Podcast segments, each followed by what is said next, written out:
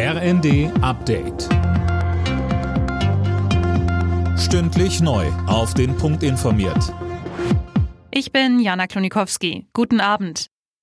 Bundesinnenministerin Nancy Faeser will Ministerpräsidentin in Hessen werden. Sie kündigte an, dass sie als Spitzenkandidatin der SPD für die Landtagswahl bereitsteht. Die Opposition und auch ein Teil der Ampelpartner kritisieren die Doppelrolle als Ministerin und Spitzenkandidatin. Faeser sieht darin kein Problem. Sie sagte im ZDF, es ist eine demokratische Selbstverständlichkeit, aus dem Amt heraus zu kandidieren.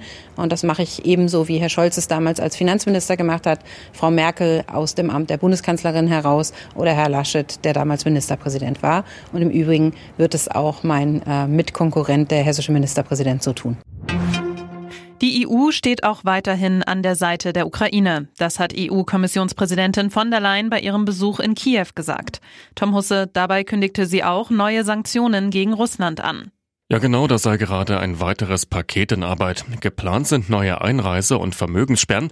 Bereits am Sonntag soll außerdem ein Preisdeckel für Diesel und Kerosin aus Russland in Kraft treten.